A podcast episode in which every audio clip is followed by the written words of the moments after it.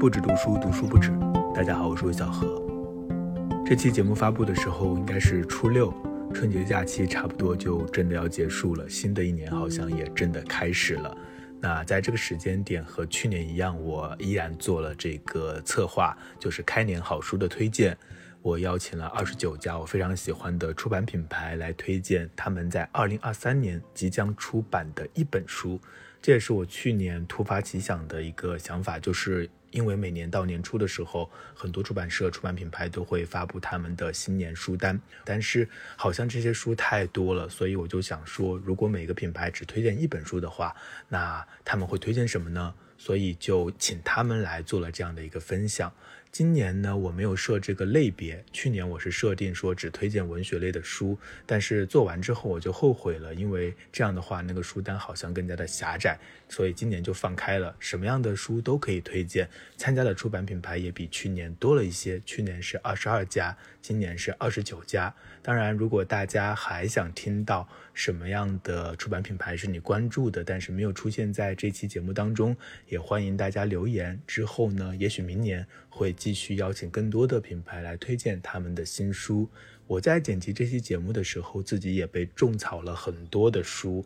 有一点非常独特的感受，就是以前只会看新书书讯，或者是看到一些书的介绍，但是声音在这里确实和文字很不一样。你会感受到，哦，原来每一本书背后都是有那种可感的真实的人的存在的，而他们每一个人的声音都非常的不同，每一个人都讲得非常好，有一些也非常动人。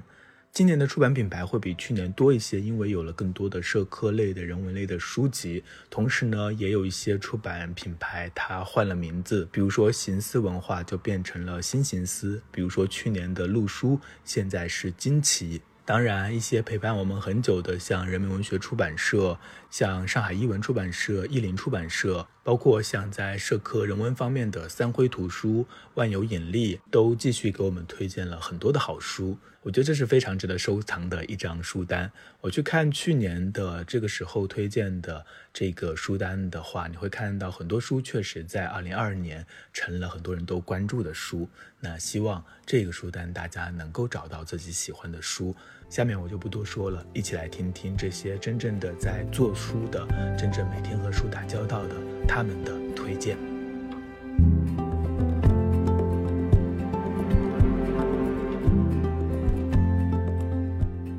家好，新年快乐！我是人文出版品牌一页的主编恰恰。在我们二零二三年的新书出版计划中，最想给你推荐的是日本先锋女作家铃木良美的自传性随笔。献给爱与子宫的花束。先简单介绍一下铃木良美是谁吧。铃木良美，一九八三年生，知识分子家庭培育的高材生，东京大学社会学硕士。从大学开始，她当过陪酒女郎，当过 AV 女优。毕业后进了日经新闻当记者，后来女优生涯被娱乐媒体爆出，自己就辞了职，开始写作，前后出版过好几本畅销书。二零二一年到二零二二年，他的小说连续两次入围了日本顶级文学奖芥川赏。很多朋友在去年估计都注意到了这样一本大火的书《始于极限》。这本书正是铃木良美与日本女性主义代表人物上野千鹤子的往来通讯录。两个人的对谈极具个性，上野教授真诚而又睿智。铃木良美则一面极其冷静地进行着自我分析，一面又混杂着活生生的真心话，隐现着强烈的情感。而我们即将出版的这本作品，因为有自传成分，将更鲜明地展露出铃木良美独特的写作风格，也赤裸地披露出她极其叛逆的人生故事。这本书讲述的正是铃木良美与自己母亲的故事，也是所有女性话题中最核心的一环——原生家庭与母女问题。她的母亲是日本儿童文学著名研究者，也是翻译大家灰岛佳里。母亲对女儿当然怀抱着深爱与期待，但这种爱却始终带着一种微妙的疏离。从某种意义上，也导致了铃木良美的各种叛逆的选择。他的母亲曾对他说过：“不管你是做诈骗入狱，还是当恐怖分子被抓起来，妈妈或许都能站在你这边，但我永远不会原谅你去做女佣，因为你伤害了我最爱、最爱、最爱的女儿，你伤害了她的身体与心，却若无其事一样。你为什么要这样？母亲对女儿抱着深深的爱与憎恶，那女儿又是怎么看待母亲的呢？在母亲患上癌症之后，铃木良美第一次开始回顾自己的成长，审视自己与母亲之间复杂的爱与恨、纠缠的母女关系，最终写下了这本献给母亲也献给自己的书。我们签下铃木良美的时候，是在她二零二一年首次入围芥川赏之时。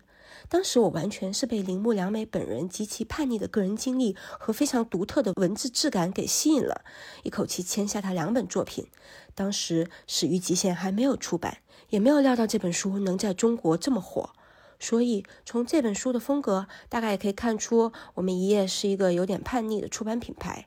在二零二三年，我们希望能更加专注于性别议题与女性阅读的出版路线，能出版更多讲述女性独特生命经验的好书，同时挖掘出版一些强现实关怀、强议题性的非虚构作品，以作品为锚，深入我们的当下现实，跟具体的人、具体的生命问题发生更多的链接。二零二三年，我希望一页能为大家带来的书是勇敢的、温柔的。也是依然相信奇迹会发生的。Hello，大家好，我是广东人民出版社万有引力编辑部的编辑。今天想给大家介绍一部新书，叫《自我决定的孤独：难以建立亲密感的社会》。看书名就知道，这是一部关于孤独的书。为什么越来越多的人会感觉到孤独？为什么大家都越来越不愿意和他人建立亲密关系？当然，关于这个话题的书有很多，很多都是从心理学的角度来解释这个问题。那《自我决定的孤独》这本书有意思的地方在于，它描绘了现代社会中的一些细节，从社会这个层面来解读这个问题。作者在书中提到了社会中普遍存在的暴力行为，包括身体和心灵的伤害、隐私的侵犯等等。这说明了，其实我们现代社会对个体边界的尊重还没有形成很好的社会共识，而且保护人身体、心理不受伤害的法律法规，呃，也比我们想象的要滞后。呃，另外，城市的发展、居住空间、城市空间的一些变化，对我们生活方式也造成了很大的影响。呃，当然还有网络科技的发展，它已经成为人和外部世界之间一道巨大而且顽固的技术屏障。这些变化细节，或者说社现代社会正在发生的很多事，呃，就是造成我们孤独的一个外部原因。可以说，这是一部关于孤独感、疏离感的一份社会学诊断书。那么，万有引力今年计划出版三十多种书，包括历史、文化、社会学、人类学、非虚构纪实类作品等等，很丰富啊。具体可以关注我们的公众号“万有引力图书”或者豆瓣 Club。今年最重要的一部书作品呢，是哈佛大学乌克兰史研究领域的权威沙西利普洛基教授的作品集，呃，一套五本。对乌克兰史、对俄乌战争啊，对当代国际关系感兴趣的读者可以关注这本书啊。感谢大家。特别感谢魏小河不止读书为我们推荐好书。我是生活书店的副总编辑曾成。生活书店是三联书店的子品牌。我们出过魏小河的三本书，《用一间书房抵抗全世界》，《独在大好时光》和《冒犯经典》。二零二三年，生活书店要出的书不少，年初最亮眼的应该就属最新出版的李陵杂文了。北京大学的李陵教授呢，既是著名学者，他的杂文和杂文集也非常有名，像《花间一壶酒》。我想不少读书人都读过或者耳闻过，其中写的“书不是白菜”，“学校不是养鸡场”等这些文章呢，虽然是十多年前写的，但是现在看来仍然十分尖锐和犀利。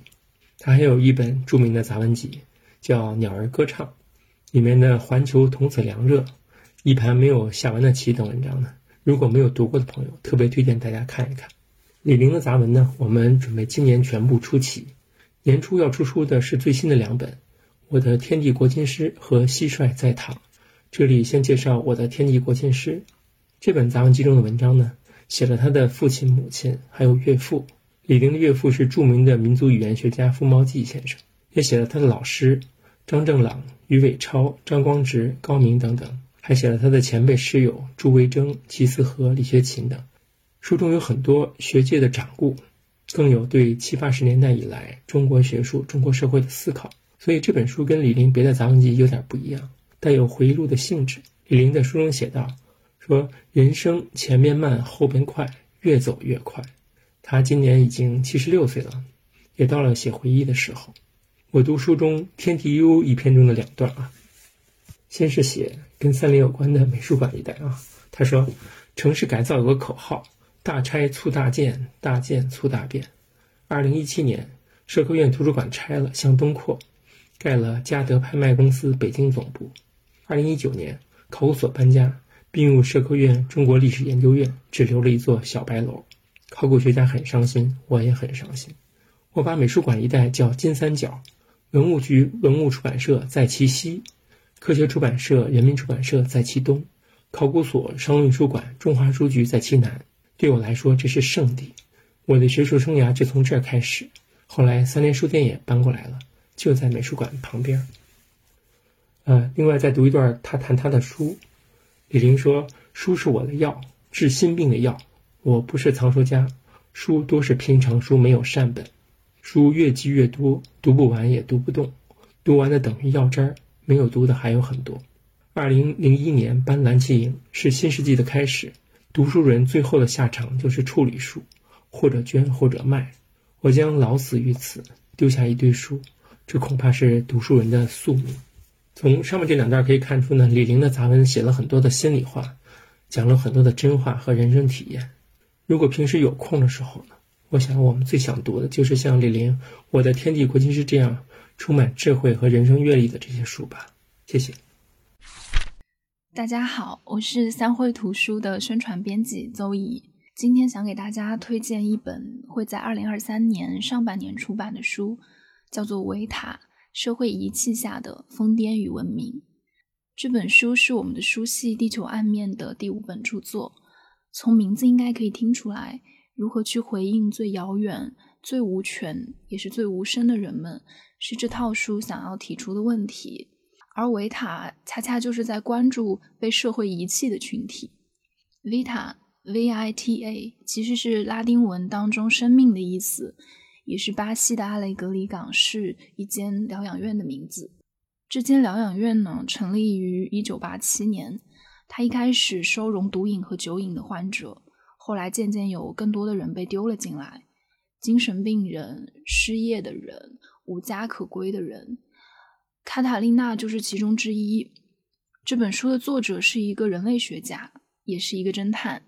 他用了六年的时间探索，解开了卡塔丽娜的人生谜语，也让我们看到了他背后的规模更大的家庭、医疗、国家和经济共同构成的复杂网络。这是一本我私心非常期待的书，所以想在这里给大家念一段书里的话。我们进疗养院时，只有少数几个被遗弃者看着我们。他们移动或被人移动的时候，身体似乎很迟钝、被动，很可能是因为药物的作用。我们仍以为他们必定打算离开这个地方，但有人告诉我，一些人成功的逃脱了。但还是会回来，屈辱的恳求再被收留。他们没有别的地方可去，谁会听着广播里的故事，并且承认这就是我呢？一个中年男子在咆哮：“有人淹了我！”我们走近的时候，他伸出左臂，假装给自己注射。谁知道他经历了什么事儿？一个志愿者耸了耸肩。这个男人一直在咆哮。有人淹了我，有人淹了我。他们属于维塔，人回忆着当父亲、母亲、儿子、女儿、叔叔、阿姨、祖父、祖母的经历的卑微人类，身处着终极凄凉地的无人认领的生命。大家好，我是上海文艺出版社译文之工作室的编辑肖海鸥。我们最想要推荐的新书是《企鹅哲学史》，这是一部与我们生活在同一个时代的世界几大哲学家写的，可能是迄今为止涵盖最全面的哲学史。中文版由两位具备良好哲学素养的青年学者翻译，原著写的可靠清晰，译文保持了同样的品质，准确流畅。作者 A.C. 格雷林在学术上的成就是公认的。我们熟悉的牛津通史读本里的罗素和维特根斯坦都是他写的，但他又不是书斋型的学者，他广泛介入社会政治议题，并试图提供哲学化的分析和解答。读这本书，并在作者的指引下走进哲学史中最击中我们心弦的思想家，而非就此停留，是格雷林写这本书的初衷。从我的阅读经验来看，他绝对达到了他的目的。十六开，七百页，除去索引，分配给每个哲学家大概是四五页的篇幅。但就是这几页的概述，让我极大的感受到了他所介绍的哲学家的思想魅力。读完这几页，你会迫不及待的想去读原著，想在这个哲学家身上流连更多。这也部分是这本书我们编的那么慢的原因。他顺着时间进程的叙述，又给我们呈现了哲学之树的形貌。各个时期，哲学家都在处理什么问题？他们的思想倾向、彼此之间的联系与交锋。读完全书，你会对几千年的哲学发展有相当清晰的印象。这两方面对一部哲学史来说都是极为重要的。我们读哲学史最想要获得的，在这一本书里都有了。所以我会觉得哲学史我做这一步就够了。最后的最后，这本书有丰富的参考文献。细致到无以复加的人物、术语、著作索引，它完全可以充当我们工作和读书时的案头书。遇到问题可以很方便的查阅。今年我们的出版计划里有相当多的哲学书，所以从一部哲学史开始是很合适的。我们不敢多做预告，因为不确定能不能做出来。编这些书要耗费很多的时间。他们很难被出版社和媒体看作重磅新书，他们未必在一开始有那么多的读者，但在今后的很多年里，会有读者一再的来找这些书读。对这一点，我是有持久的信心的。大家好，我是中信大风的编辑张颖红。二零二三年想要给大家推荐的新书是杜拉斯的几部作品，分别是《战士笔记》和其他就这样，以及两本《外面的世界》。其中，《战士笔记》和其他还有就这样是，嗯，之前从未在国内出版过的。《战士笔记》和其他是杜拉斯的早年作品，其中有他关于童年的回忆，有未发表的小说，还有后来的抵挡太平洋的堤坝、直布罗陀水手、道丹太太、痛苦等小说作品的草稿。在他的童年回忆中，也出现了后来他作品中时常出现的那个中国情人的最初版本。嗯，就这样子是杜拉斯晚年重病在床的那，呃，就是临死前重病在床的一年半时间里口述的和写下的话，在这些文字中，激情与衰老和死亡缠绕在一起，就像他的母亲试图建立堤坝去抵挡太平洋一样，在这里，杜拉斯试图用文字抵挡死亡，牢牢地抓住生命。呃，外面的世界是杜拉斯为外面的世界所写。当然，因为是杜拉斯，所以即使是写的是外面的世界，也依然具有，嗯，他私人写作的特点，有很强的私密性。杜拉斯在《战士笔记》和其他中写到童年时，说了这样一段话。他说：“当我觉得他像一次被遗忘的并不明朗的事件打搅我、困扰我的时候，我就随着在我身上吹拂的风讲述它。这也是这四本书带给我的最大的感受。嗯，除了杜拉斯的作品，我们明年还将继续出版哥伦比亚作家阿尔瓦罗·穆迪斯和，呃，莫桑比克作家。”呃，米亚科托的作品，另外还有呃最后的访谈系列和法兰西文艺访谈录系列两部系列作品会与大家见面。谢谢大家。各位听众朋友好，我是乐府文化的云子。乐府在二零二三年出版的书里，我最期待的是黄晓丹的《谁能看见前面有梦可想》。嗯，怎么介绍这本书才能让大家就是改到我推荐的点呢？我想了很久。发现自己很难组织好语言，因为这本书它交织在对我来说最重要的成长阶段里。从某种角度上讲，是他把我推到这里，让我成为现在的我。黄晓丹老师是我的大学老师，在遇到他之前，大学生活对我来说，与其讲自由，不如更多的说是迷茫。我好像突然失去了外部耳提面命的要求，失去了一些清晰可辨的方向。我那会儿常常一个人去图书馆看书，看一看就看到晚上闭馆。但是那种阅读，比起说是学习和自我成长的需求，更像是我无知觉选择的一种逃避和伪装。我每天一个人出入的时候，第一次发出这种感慨，我觉得自己在这个世界上好孤独，孤独的不知道要往哪里去。后面呢，黄老师成为了我的任课老师，一个很软的机会呢，我读到了他的这些散文。这个散文内容围绕着他一路的成长和感悟。当时有一篇写孤独的文章，我到现在也记得清清楚楚。这篇文章就收录在他现在的这本书里。在那个文章里，他非常坦诚地分享了自己从小时候第一次察觉到孤独的惶恐，到一路走来对于孤独新的理解和认识。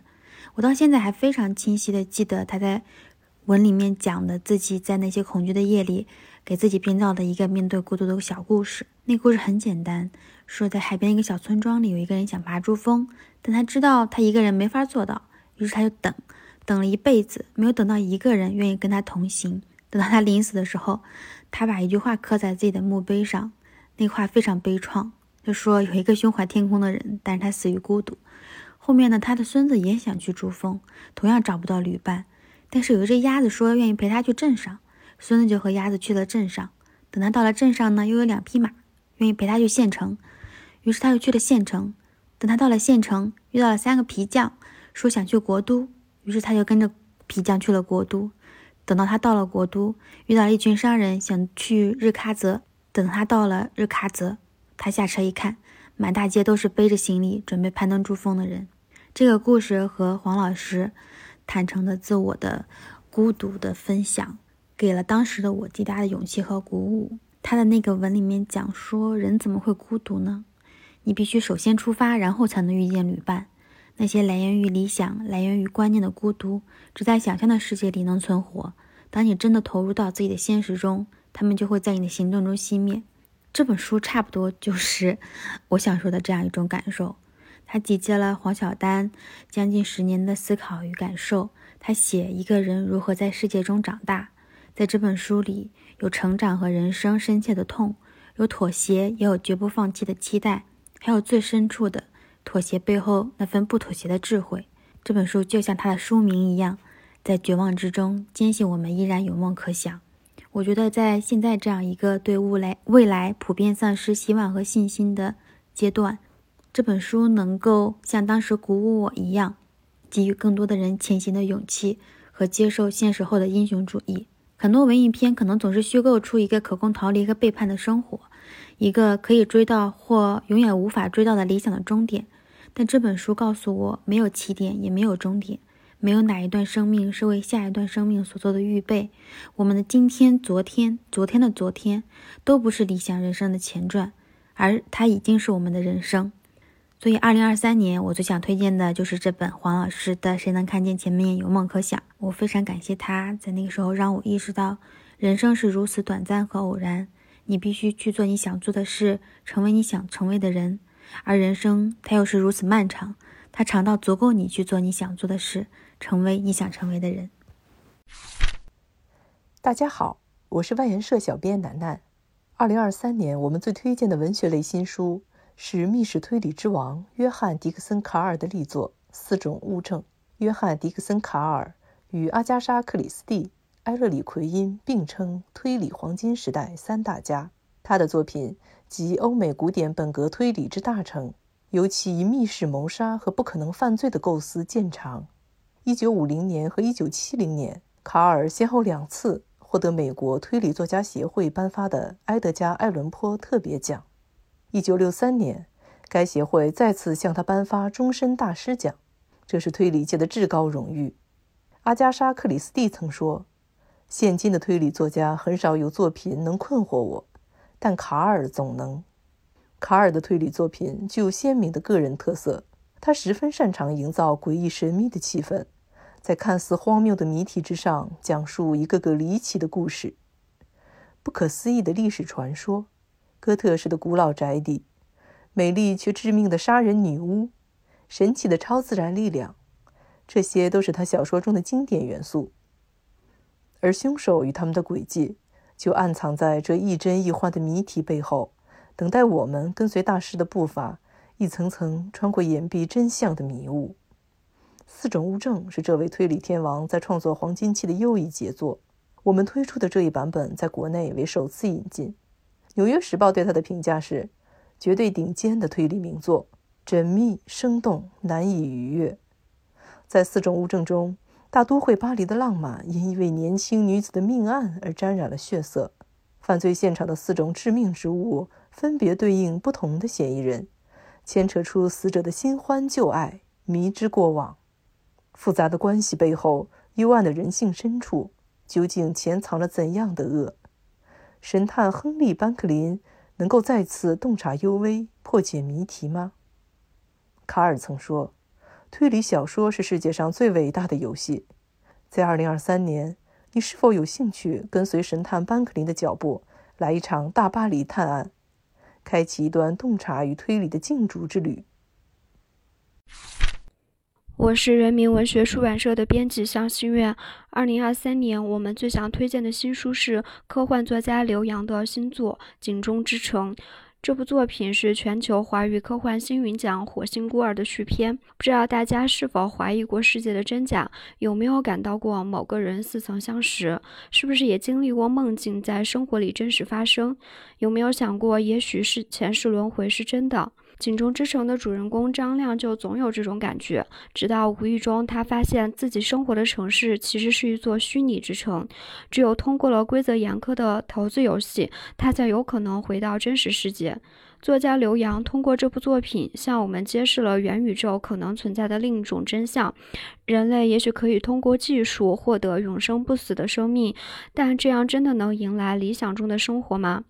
最好的科幻故事往往能引发我们对世界的深层怀疑与解释，《井中之城》就是这样一部震撼三观的作品。预计春节后这本书就能和大家见面了，欢迎大家多多关注。新的一年，人文社也即将推出多种好书，茅盾文学奖新版也在路上啦。二零二三年，等大家一起来读。大家好，我是上海九九有读书人出版编辑骆玉龙。我们九九读书人是一个主打当代外国文学引进出版的出版品牌，旗下拥有的产品线包括出短篇小说集的短经典系列，出中篇小说的中经典系列，出外国诗集的巴别塔诗典系列，出旅行文学的远行异丛系列，出推理科幻小说的飞猫文库系列，此外还有格兰塔系列、巴黎评论系列等等等等。不过这几年作为出圈的书，可能是我们的那不勒斯四部曲。今年我们的这些既有产品线都会有新作问世。前不久，我们已经发布了今年的年度新书预告。各位如果有兴趣，可以关注我们的微信公号或者豆瓣账号查询了解。在这里，我要给大家特别推荐的一本年度新书，出自我们的短经典系列，是美国作家罗恩·拉什的短篇小说集《赤焰燃烧》，译者姚润基老师。这本短篇集是2010年弗兰克·奥康纳国际短篇小说奖的获奖作品。以冷静克制的语言讲述了十二个黑暗、冷冽而又光彩夺目的美国南方故事，具有如同南方哥特电影一般的冷硬迷离气质。奥康纳奖评委会这样评价这部作品：《赤焰燃烧》在写作技法上具有绝对的美感，是一部不可思议的精雕细琢之作。这是一部就许多方面而言非常沉静的小说。作者倾向于将一种可怕的命运压缩在自己的字句里，然后以一种非常不动声色的方式去言说它。准确的说，这本《赤焰燃烧》不是一本新书，而是再版书。但它上一次出版已经是十二年前的事了。当时这本书就是我们短经典系列的口碑神作之一，豆瓣评分八点八分。这些年来一直有很多读者在催促我们再版。今年三月，这本书终于要再版出来了。届时，请各位一起来感受它的绝对美感。大家好，我是北大社编辑赵维，我想给大家推荐一本大众普及类的艺术书。西山清远：中国古代早期绘画史。此书作者高居翰教授被学界誉为海外中国艺术史研究的一座高峰。早年，他的系列著作经翻译引进大陆后，他在中国读者中也几近成了明星人物。而在生命的尽头，为了完成向世人讲述中国古代艺术通史的夙愿，他凝聚毕生所学所悟，精心录制关于中国绘画史的系列讲座。我们的书便来自于此。通过细读画作和作品比较，书中展开对先秦至南宋的绘画史的系统叙述，特别凸显了宋代绘画的发展高度。在目前通行的世界美术史中，这一偏向写实的画史线索，长期为后来的文人画史所贬义，而没有得到清晰充分的阐述。本书能够弥补知识缺憾，拓展人们对中国早期绘画史的世界意义的认识。这本书中还穿插着作者多年亲身经历的艺术鉴藏与学术交往故事，知识量、信息量巨大，十分有趣。值得一提的是，高居翰会看画，更会讲话。即使对艺术一窍不通的普通读者，也能在他富有激情的讲述中欣赏到名画的精妙与动人之处。个人非常喜欢高居翰先生的作品，他总是能提出很多有意思的问题，当然也会下一些令人吃惊的判断。我认为这本书最值得注意的部分，一是细细记录了这位晚年的学术老人是怎样看画的，看到了什么，以及他所认可的艺术的创造力。二是他所主张的一种更富包容性、更宽广的中对中国古代绘画视觉传统的认识。这本书就像是老教授们的私人课堂，略带主观，但干货满满，又无比坦诚，也极为有趣耐琢磨。大家好，我是单独的编辑赵芳。二零二三年，我最想推荐给大家的一本书是青年创作者莫名的《玩转环》，这是他的首部作品。收录了他从二零一七年就开始创作的一些中短篇小说，其中有一些篇目获得了嗯豆瓣阅读征文大赛奖、未来科幻大师等科幻奖项。之所以想跟大家推荐这本书，是因为从第一次看到《玩转环》这本书稿的时候，它就给我一种非常耳目一新的感觉。我其实很难简单的以科幻来概括它，因为莫名的文字本身带着很强的思考性。嗯，它其实是在以一种推想的方式来带动它整个小说的叙事，因此可能转过头来也会让阅读它的读者去思考：为什么今天我们了解、接触的信息越来越多，但人却更加匮乏，内心可能充满着一些无力感。《王转环》这本小说集子，它里面有些故事发生在远古，有些在当下，还有一些背景设置在了未来。但他们其实都在探讨的问题是：科技对人的影响究竟是什么？人工智能与人类到底有什么区别？我们最后应该以什么来定义人？嗯，可能读完这本书之后，我们还会继续追问的是：人的本质究竟是什么？希望这本书。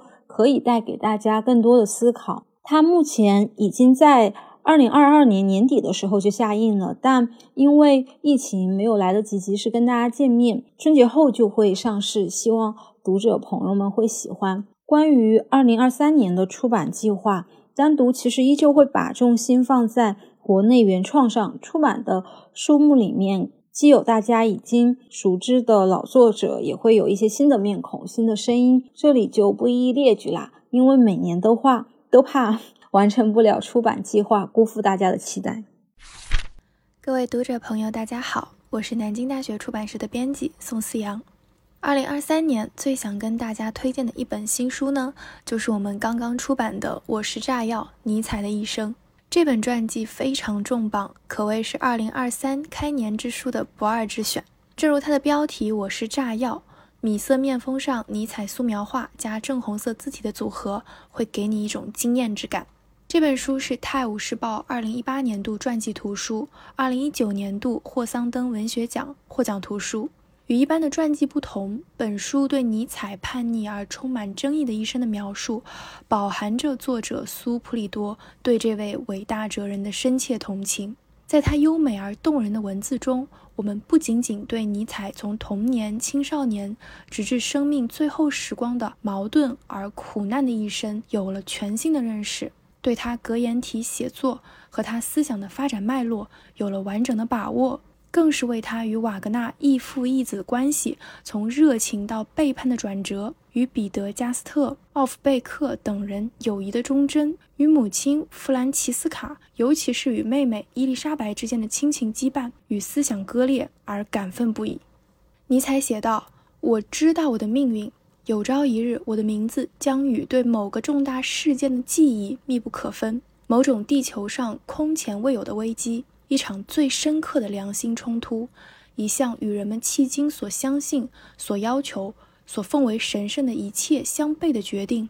我不是人，我是炸药。今时今日，尼采的思想仍然同时为左派和右派所采纳。要了解这位预见了我们所处的这个动荡时代，并为之寻求解决方案的哲学家，我是炸药。尼采的一生绝对是一部无法绕开的传记。那么最后来跟大家安利一下守望者品牌，我们是南京大学出版社旗下的人文社科品牌，目前已经成立五年了。五年来，我们的各个书目品类逐步发展完善。在传记、访谈、文学、文艺理论等方面，都产出了很多精品好书。二三年，守望者也有很多好书即将推出，比如传记类的《伊塔洛·卡尔维诺传》、《田纳西·威廉斯传》、《莫里斯·布朗肖传》；访谈类的《李安访谈录》、《安德烈·塔可夫斯基访谈录》；文学理论类的《女性主义全球史》、《跨学科人文学科的诞生、危机与未来》等等。还将会有普利策获奖剧作家作品集系列出版，感兴趣的朋友可以豆瓣、微博搜索“南大守望者”关注我们。感谢各位新老读者朋友的支持，新的一年我们会继续努力，争取不割。Hello，大家好，我是可以文化的编辑德佳。二零二三年我们会推出金仁顺、傅秀莹、唐颖等国内著名作家的小说作品，呃，还会推出。诺奖得主托卡尔丘克，然后著名作家富恩特斯以及传记文学大师亨利特洛亚等外国作家的作品。嗯，其中呢非常值得期待的就是《雅各布之书》了。呃，《雅各布之书》是诺奖作家托卡尔丘克的史诗级长篇巨作，嗯，是诺奖委员会特别提及的作品，也可以说是诺奖授予托卡尔丘克的最重要的原因之一。本书中。托卡尔丘克穿越哈普斯堡帝国、奥斯曼帝国、波兰立陶宛联邦，寻找一位名叫雅各布·弗兰克的人。雅各布是18世纪一个充满争议的历史人物，他被塑造成一位极富魅力的神秘主义者、操纵者、骗子，也是叛乱者。他率领跟随者们试图打造一个新世界。本书重构了雅各布的故事，回望了欧洲历史上这段充满争议的岁月。诺奖的授奖词中也提及了这部作品，是这样说的：从这些意象里衍生出毁灭性的历史和世俗的经历片段，构成了他伟大作品《雅各布之书》，使其成为一部流浪汉小说，以及展现1752年前后动荡时期的全景式作品。可以期待一下。读书不止，不止读书。各位不止读书的朋友，大家好，我是后浪出版公司旗下文学品牌的营销编辑蒙书。二三年，我们后浪文学将出的书同样值得期待，大致分为华语文学、外国文学、原创文学三大板块。其中包括之前小何老师有在咱们播客推荐过的《暮色将近》，作者戴安娜·阿希尔的另外一部代表作回忆录《未经三劫》也将会和大家见面。我们所有美好的回忆和遗憾都发生在夏天。当忧伤变成伤口，但是我们还有爱，还有美好的明天。被誉为新西兰的爱丽丝·门罗，新西兰最受尊敬的小说家之一，菲奥娜·基德曼的《一路到夏天》也会将和大家见面。对于你来说，阅读意味着什么？在这个时代，闷头做内容还有什么用？接下来特别向大家推荐我们这本预计会在三月份上市的新书《脚骨的藏书架：一百本值得一读再读的经典》。作为一代书评皇后，甚至可以称之为读书界的 OG，《纽约时报》前首席书评人角谷美之子首次公开私人藏书录，分享作为普通书迷的快乐。这本书也是国内首次引进出版。同时，不同于其他以往的类似选题作品。或许因为角谷也是一位积极的社会活动家的缘故，对于社会议题的关注，所以在这本书里，你完全感受不到隔阂或者枯燥感，更多的像是在和一位志同道合的朋友相见恨晚，以各类书为界，交流自己对于社会生活以及各种话题的见解与思考。所以其实这本书完全没有任何的阅读门槛，你完全可以把它当做一本枕边书，因为在这本书里，你可以感受到那种来自创作者蓬勃的生命力。所以无论你身处哪个行业，相信只要一翻开，或许你就会被打动。尤其在这样一个快速的社会里，有一个人出现。为创作证明，告诉你一个好内容以及真正创作的标准应该是什么样的。而除了内容本身之外，这本书在装帧设计上也是别具特色。从封面到内文，将藏书票这一主题贯穿全书。内文四色印刷，搭配《纽约时报》御用插画师专门绘制的三十幅。精美藏书票插图，随书更是附赠了不同形式的藏书票，真正可以称之为送给所有爱书人的一份礼物。阅读改变了世界，并将继续改变。新的一年，期待和大家一起和更多好书相遇。在这里，祝大家新年快乐！大家好，我是惊奇图书的编辑周云。我要给大家介绍的这本书名字叫做《行走在无形无垠的宇宙》，作者是中国当代数一数二的女性艺术家向金老师。二十年来，向金跟许多不同领域的知识分子，比如说作家林白、哲学家陈嘉映、电影学者戴锦华等等，进行过一系列的访谈。这些谈话有的是向金在举办艺术展的时候进行的讨论，有的则可能只是向金对某些问题有所疑惑，然后去向比如说戴锦华这样的老师去请教或者探讨而进行的谈话。这些谈话没有任何的功利性目的，甚至有的都没有发表在任何公开的出版物上面。我们把这些访谈以蒙太奇的方式剪辑成了一篇长谈，就是把所有的时空顺序都打乱，然后人物不断的变换，只以谈论的话题作为编排的唯一依据。这样整本书读下来就像一条河，流淌过艺术家精神领域里面一块块不同的领地。德国学者阿克曼在与向金对谈的时候提到了一个概念，用来描述艺术家的创作。他说：“艺术家的创作就好像行走在一个无形无垠的宇宙中，在中世纪或者说文艺复兴时期，当时的艺术家在这个宇宙里面，他有他可以倚仗的上帝来给他提供指引和支持。但是当代艺术家失去了上帝的指引的时候，就必须在自己的宇宙里面寻找自己的依靠和支持。那这本书通过这样的编排方式，某种程度上是还原了阿克曼提到的这种艺术家的创作状态。”就是去掉了时间和空间这些约束性的因素，而突出了一些更本质性的因素，比如说艺术家自己的成长经历、他的创作想法，还有他对艺术史上其他作品的看法，他对社会思潮的看法，以及他受到这些的影响和他自己的一些思考等等等等，这些可能是艺术家在创作或者我们在欣赏艺术家创作的时候所需要的引导和凭借。所以在二零二三年我们即将出版的书里面，我最想推荐的就是这一本。它以一种惊奇的方式，让我们进入艺术家的宇宙，获得一些不一样的视角和许多新鲜的启发。大家好，我是世纪文景的编辑 Cici。二零二三年，我们最想推荐的一本书是来自岛上书店作者加泽文的新作《明日传奇》。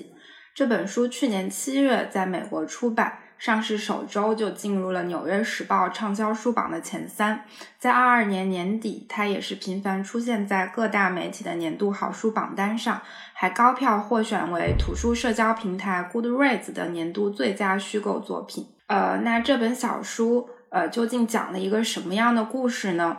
用一句话来概括，就是他写了一段因电子游戏而萌生的跨越数十年的动人情谊。小说的开篇是男女主人公上大学后在哈佛广场的地铁站重逢，他们相识于儿童医院的游戏室，曾是无话不谈的童年玩伴，或者说是游戏搭档。但因为一场误会，两人将近十年再没有联络过彼此。这次地铁站里的重逢，让他们有机会重新回到了彼此的世界。呃，就在分别的时候呢，呃，女主沙蒂就交给了男主萨姆一张软盘。里面是他设计的游戏，他希望萨姆能像从前那样与他分享对游戏的看法。在玩过了这个游戏之后呢，萨姆就燃起了同沙蒂一起设计游戏的热情，既是因为对游戏的热爱，也是因为他明白这是他必须抓住的，在大学毕业之前出人头地的机会。呃，果然他们的游戏大获成功，但伴随着成功而来的还有分歧、失望、心碎以及偶然的悲剧。在最炽热的年纪里，他们是以创造世界为职业的人，而他们的游戏公司也在一次次的尝试中成为了业界传奇。泽文说，这是一本关于爱、艺术、电子游戏和时间的书。在英文版的封底上也写着：“呃，这不是一个爱情故事，却与爱有关。”的确。在我看来，泽文所写的其实就是一段被爱与热爱所拯救的故事。也希望这样一个故事能够带给你温暖和思考。在这里，我也想向大家再次介绍一下我们的品牌——世纪文景，是上海人民出版社旗下的一个出版品牌。二零零二年成立以来，一直以社科新知、文艺新潮为出版理念，致力于发现故事、创造美、探求生活态度。专注于理解自身、记录时代、尝试未来生活的种种可能。除了刚刚向大家推荐过的《明日传奇》，二零二三年文景的重点书还有北大历史学系呃教授罗新老师的《月亮照在阿姆河上》。呃，大家期待已久的美国作家大卫·福斯特·华莱士的《无尽的玩笑》，呃，人气播客 Steve 说主播、资深心理咨询师史秀雄与华东政法大学文学教授杜素娟的《文学中的人生进化课》，以及著名作家梁鸿讲述当代中国普通女性成长奋斗故事的新作。呃，感谢大家对文景的持续关注。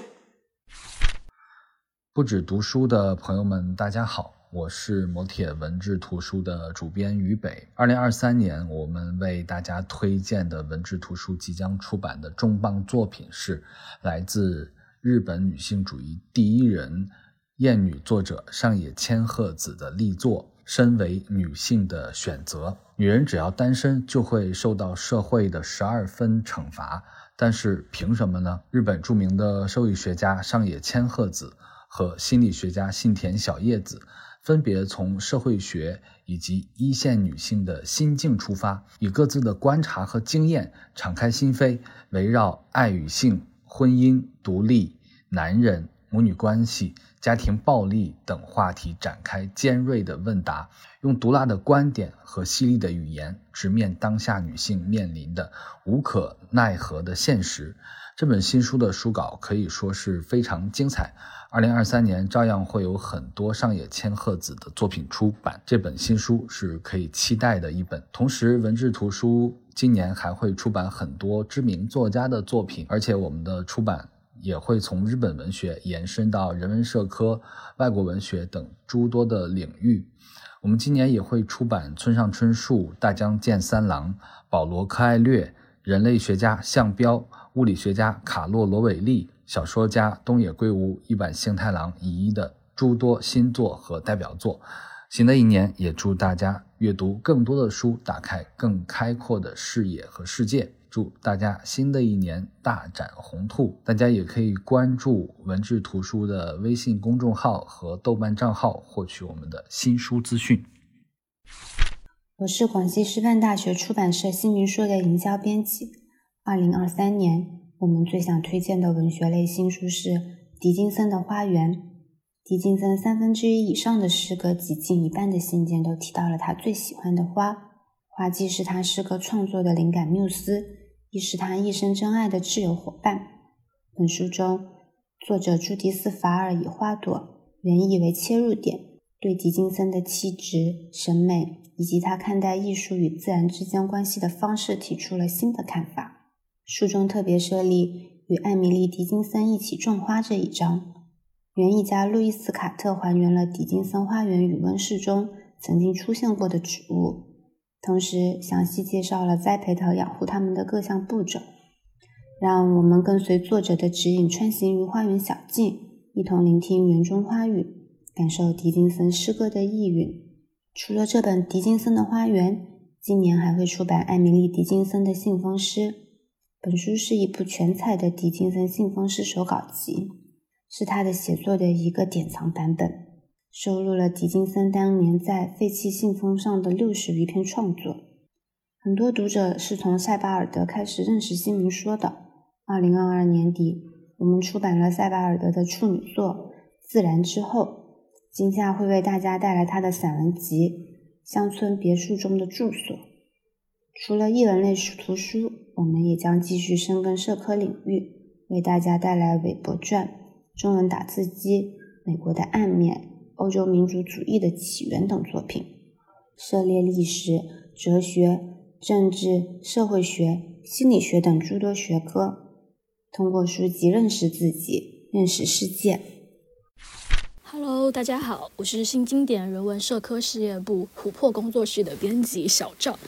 琥珀工作室深耕本土原创图书，积累了以从大都到上都、张医生与王医生等为代表的大量原创社会学、历史学选题，又有研播新书、讲谈社日本史等大套外版经典。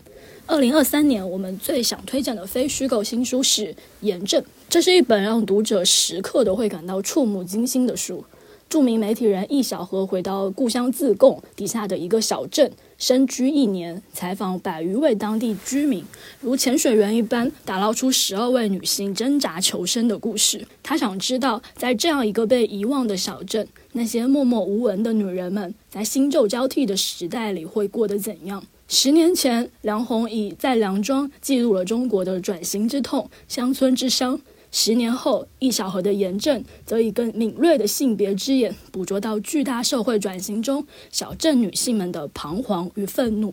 李海鹏说：“这是一份直指女性的系统性困境的扎实证词。从十十六七岁就辍学混迹 KTV 的少女，到历经四嫁开猫耳店的九十老妪，她们在二十一世纪仍旧重复着古老时代的人生轮回，在婚姻和贫困、父权和夫权的夹缝里挣扎求生。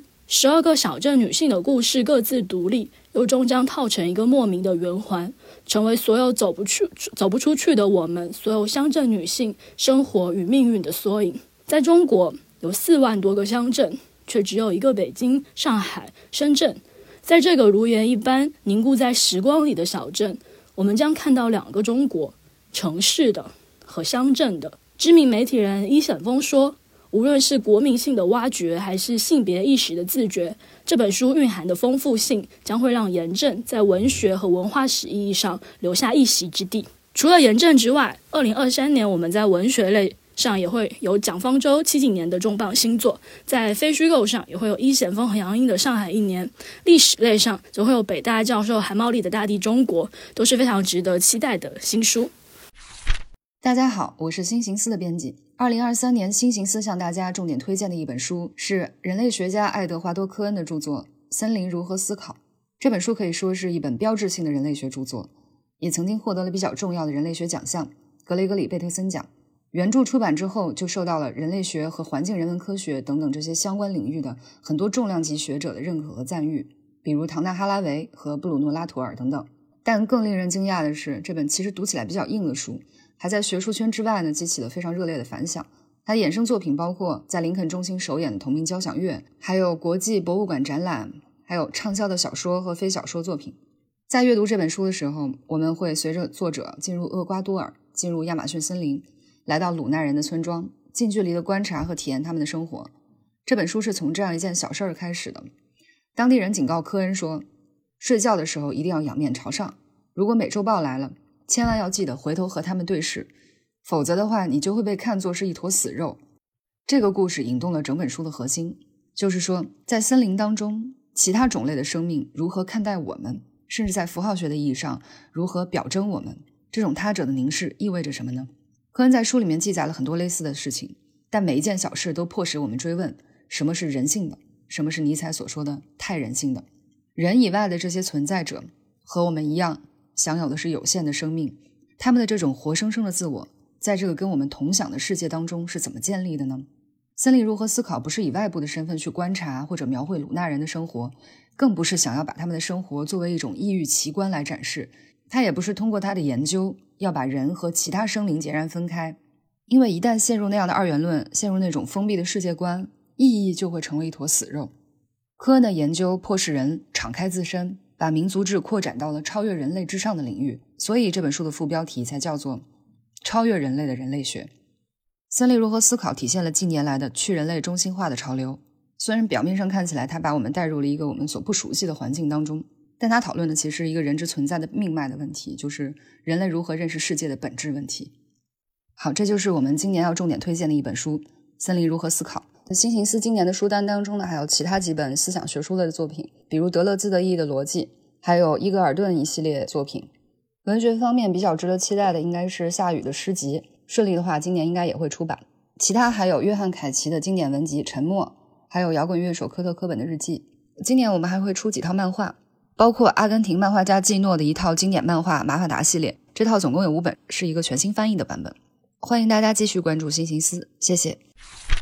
大家好，我是明世的营销编辑小敏，很高兴能够在这里和大家说说明世二三年的新书。二零二三年呢，为了补上二零二二年缺的坑，我们整体出版任务还是比较重的。其中，文学、社科和艺术仍然是我们主要关注的领域。还有一个科普的新书《打败蝗虫去非洲》也很值得关注。在年度新书推送中，我们放出了三十五本，还有一些神秘的计划以及新签的书还没有放出来，还请大家多多期待和支持。在二三年即将出版的新书中，我最推荐的一本是关于日本战后著名作家太宰治的评传作品《软弱的反叛者》，副标题就是《太宰治传》。太宰治这个作家呢，在中文读者中绝对不算是陌生，《人间失格》《斜阳》等等作品都有很多的粉丝和研究者。但是我们关注到，在出版物中一直没有系统性的传记去评述这个作家。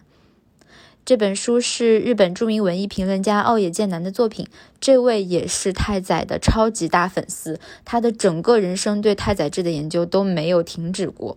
我自己呢是日本近现代文学专业，其实在研究领域也是，如果你没有读过这本书，可以说就没有资格去谈论太宰治这个作家。这本书的写法日语直译呢叫作家论，是以太宰治的作品分析为线索，以他的人生经历为补充这样的一个写法。不过大家不用太过担心阅读门槛的问题，叙述的语气还是很好入门的。毕竟作者奥野健男写这本书的初衷，就是希望更多的人能够重新爱上太宰治。太宰治的一句“生而为人，我很抱歉”，不知道震慑了多少年轻人的心灵。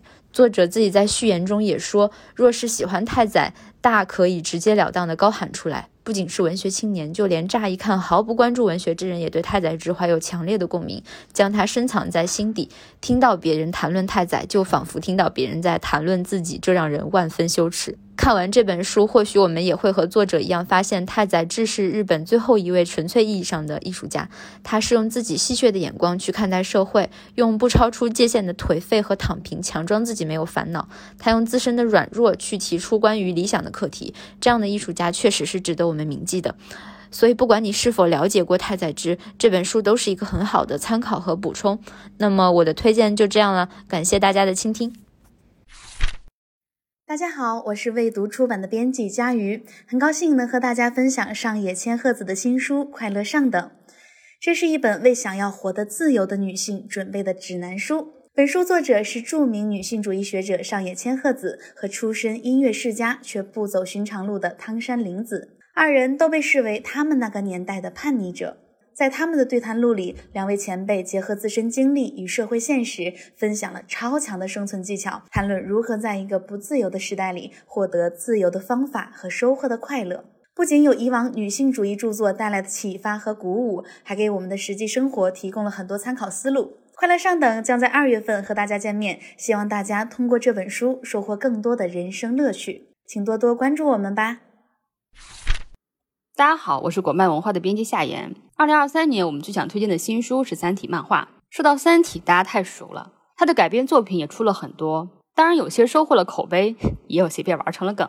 但无论夸的还是骂的，归根结底，大家的初心都是因为爱，因为喜欢。如果不爱不喜欢，他改的怎样，跟咱们有什么关系呢？那么再延伸一下，是不是可以说，只有真的爱作品、喜欢作品的人，才能改编好呢？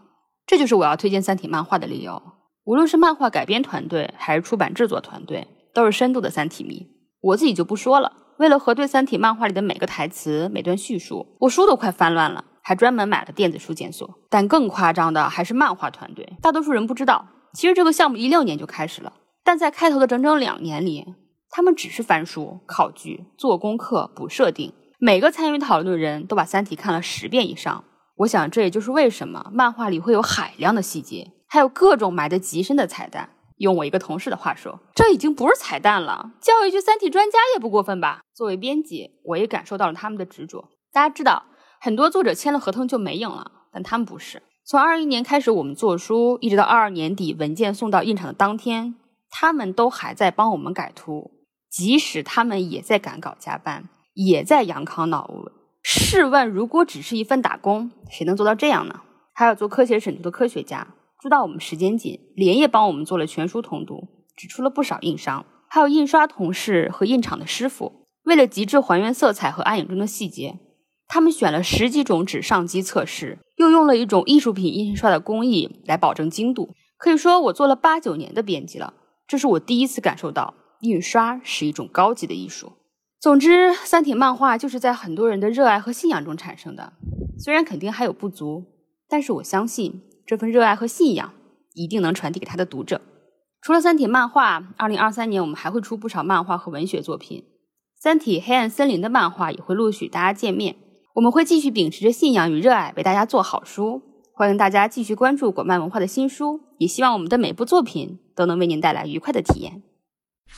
大家好，我是浙江文艺出版社的张慧，今天给大家推荐我们社二零二三年特别重磅的一部作品，是来自茅盾文学奖得主王旭峰的代表作《长安四部曲》。《长安四部曲》按照时间顺序的话，分别是由《南方有佳木》《不夜之侯》《望江南》《筑草围城》四部作品构成。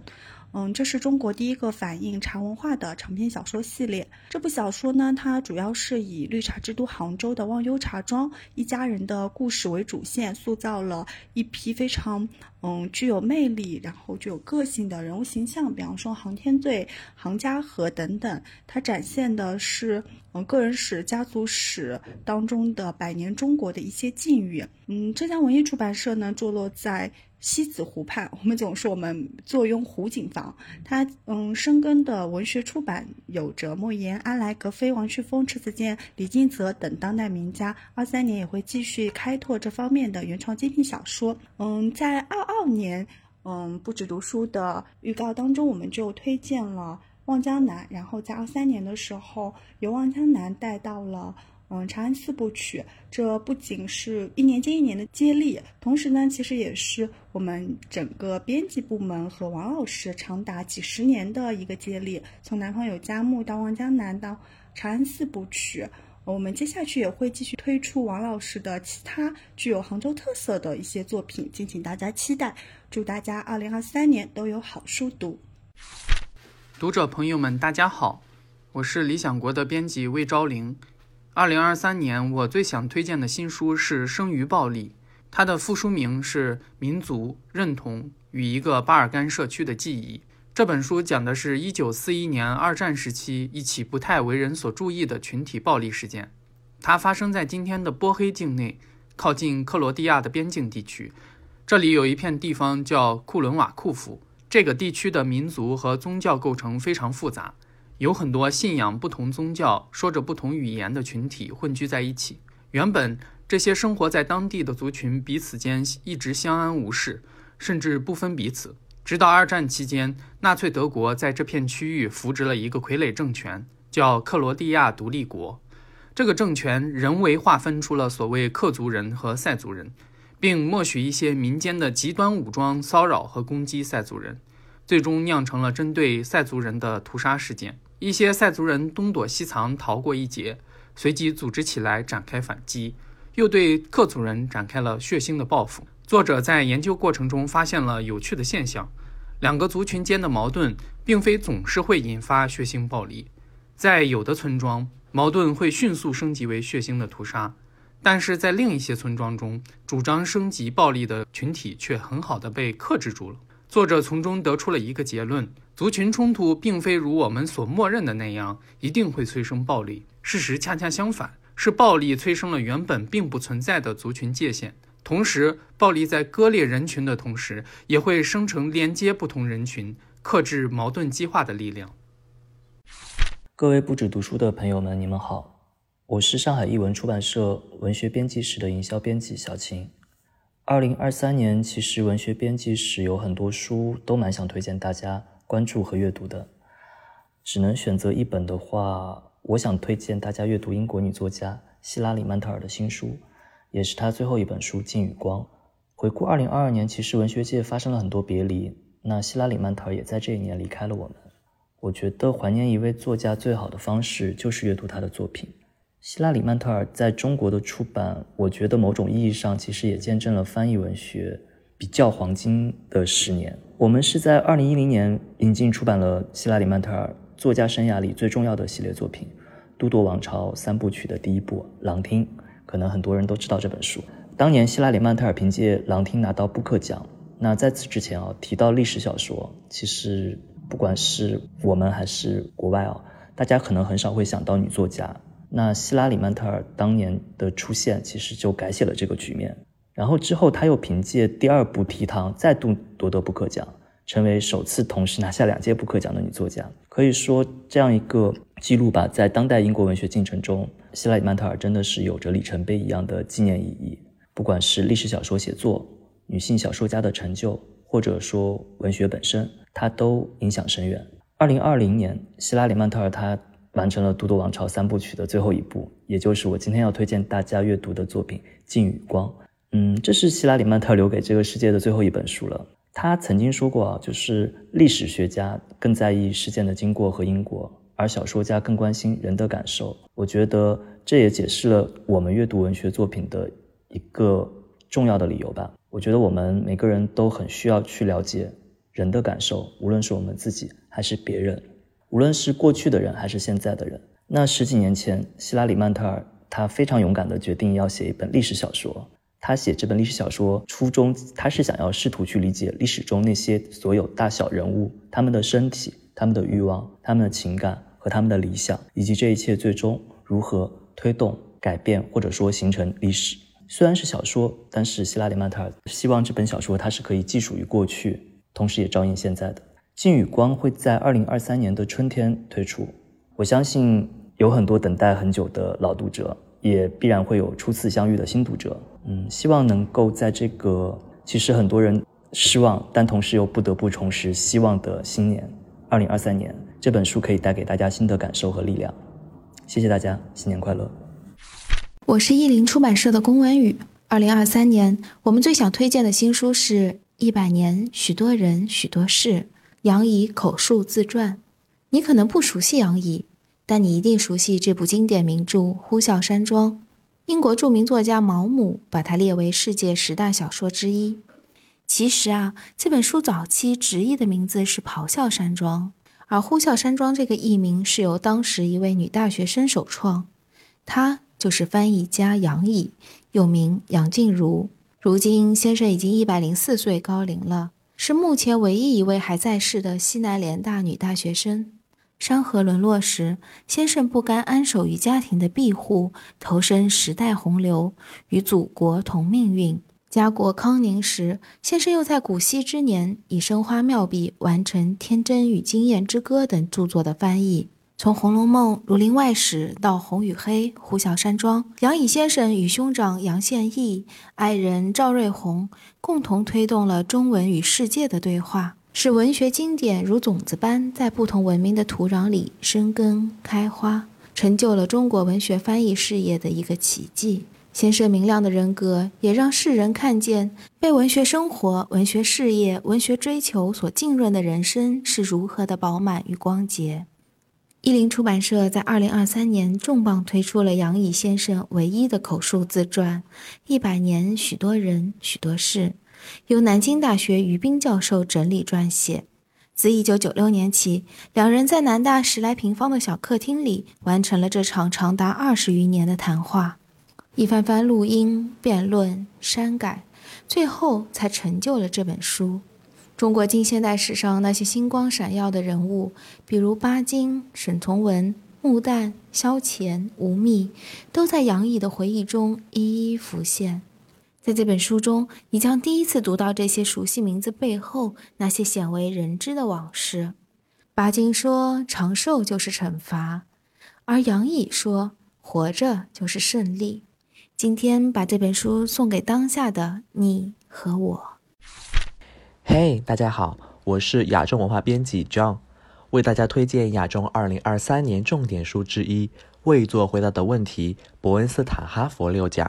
本书是艺术家中的巨匠、著名指挥家、钢琴家伦纳德·伯恩斯坦在哈佛大学诺顿视乐讲演的记录。这位著名的音乐家也是善谈风趣的讲演者，引导读者重新定义、理解音乐，试着回答“音乐往哪里去”的疑问。